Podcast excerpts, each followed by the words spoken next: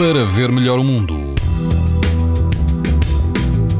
Com a exceção dos grupos Ocidental e Central dos Açores, que vão apresentar amanhã risco moderado de exposição à radiação ultravioleta, o resto do país vai apresentar risco muito alto.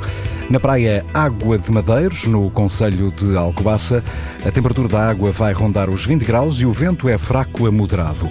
O risco de exposição aos raios UV vai ser muito alto. Mais a sul, no Algarve, na Praia dos Três Castelos, perto da Praia da Rocha, o índice UV vai ser 9, numa escala em que o máximo é 11. A água do mar pode chegar aos 23 graus e o vento é fraco.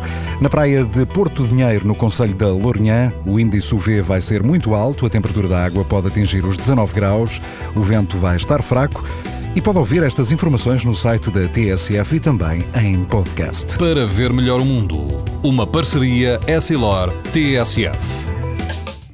Leia o jornal sem perder as brincadeiras dos seus filhos e o barco que navega no horizonte. As lentes Varilux S4D são tão exclusivas como a impressão digital.